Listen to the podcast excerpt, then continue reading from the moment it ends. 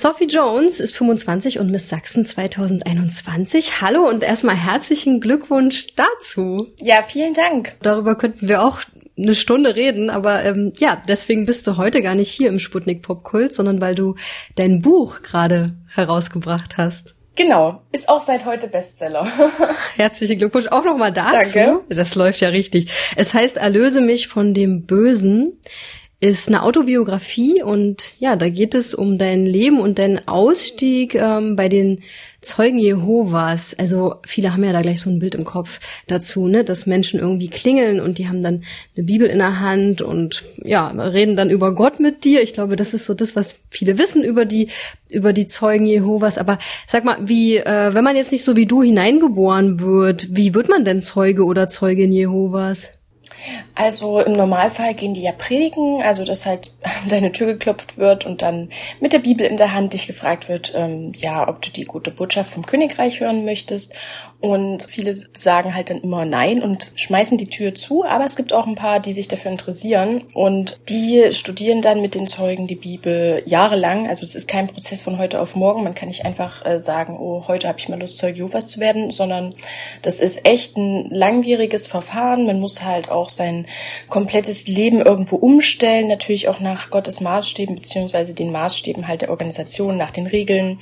Aber ich glaube, die meisten ähm, sind dann tatsächlich hineingeboren. Also ich glaube nicht, dass der Großteil, also dass, dass es so viele gibt, die sich dann irgendwann dafür entscheiden, das mitzumachen. Ja, man hört ja auch, dass es eine sehr strenge Glaubensgemeinschaft ist. Und hättest du denn Miss Sachsen äh, werden können, wärst du nach wie vor eine Zeugin Jehovas? Ist sehr schwierig. Also ich persönlich, so wie ich erzogen wurde, auf gar keinen Fall. Aber ich weiß, dass es auch einige gibt, bei denen die Regeln halt ein bisschen anders sind. Es gibt ja auch sehr prominente Mitglieder bei Jehovas Zeugen, so Naomi Campbell oder hier Coco Rocha oder wie sie alle heißen. Und ich glaube, bei denen sind die Regeln natürlich anders, aber das gilt halt für die 99,9 Prozent, denen ich angehört habe, halt nicht. Ich habe damals gelernt, man soll keiner Karriere, Karriere nachstreben, nicht materialistisch denken und so weiter und sehr bescheiden sein. Und dann gibt's halt aber diese wenigen, für die das halt nicht gilt oder die sich da nicht dran halten und somit halt den Glauben irgendwie harmloser wirken lassen nach außen total spannend, ne? Wobei ja, ist vielleicht auch Glaube wird ja immer ein bisschen unterschiedlich hier und da ausgelegt. Offensichtlich auch bei den äh, Jehovas Zeugen, das wusste ich zum Beispiel nicht. Ich dachte, das ist doch sehr, sehr streng. Definitiv auch trotzdem, aber ist wahrscheinlich wie Scientology, ne? Also Tom Cruise hat wahrscheinlich auch andere Regeln als das normale Scientology-Mitglied. Ja, das hat er ganz bestimmt. Aber gilt dieses äh, Karrieremachen äh, wäre nicht gegangen, jetzt speziell für dich, weil du eine Frau bist oder für die männlichen Mitglieder auch?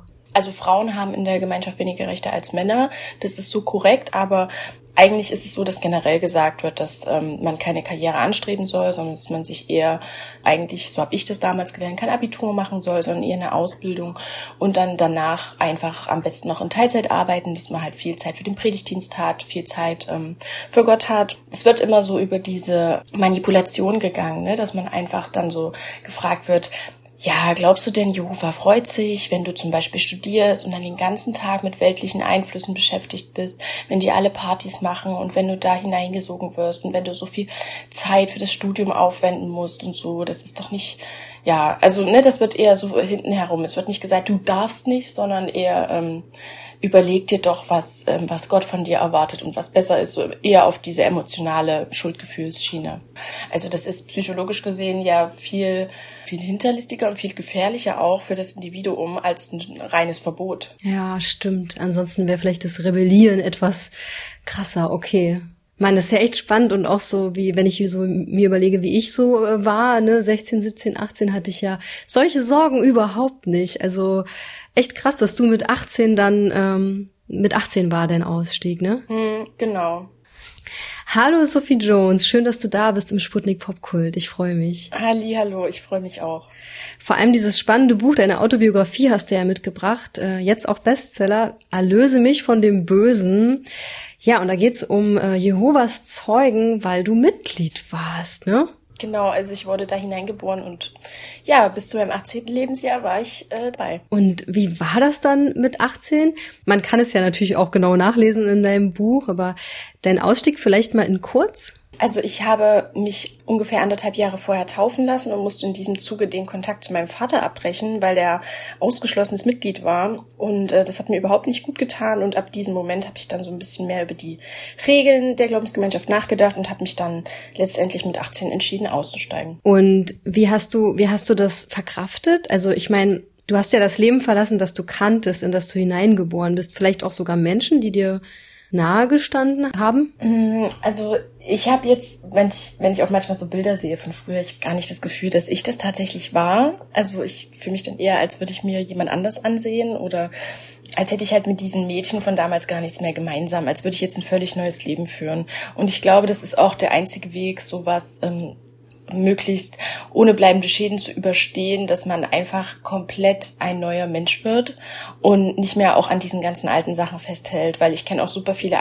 Aussteiger, die Jahrzehnte nach dem Ausstieg einfach noch nicht richtig mit ihrem Leben klarkommen, weil sie einfach noch solche langwierigen psychischen Schäden auch davon, äh, davon zu tragen haben, dass sie einfach gar keine Kontrolle über Leben haben können.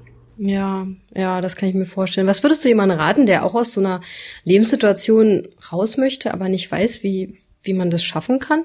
Also ich würde erstmal raten, sich unabhängig zu informieren. Also wo ich damals ja meine ersten Zweifel hatte, da gab es sowas, YouTube-Videos und so, das gab es noch nicht so, aber mittlerweile ist es ja eigentlich relativ easy, auch an Informationen ranzukommen und ja, dass man auch einfach versucht, sich zu überlegen, wo man denn mit seinem Leben hin möchte und dass man dann auch bereit ist, natürlich das Risiko einzugehen. Weil ich glaube, viele trauen sich einfach nicht zu gehen, weil sie Angst haben, ihre geliebten Menschen zu verlieren und ihren Lebensinhalt zu verlieren. Und der Preis scheint denen zu hoch für dieses Leben, was auf der anderen Seite wartet. Aber das ist ja definitiv nicht.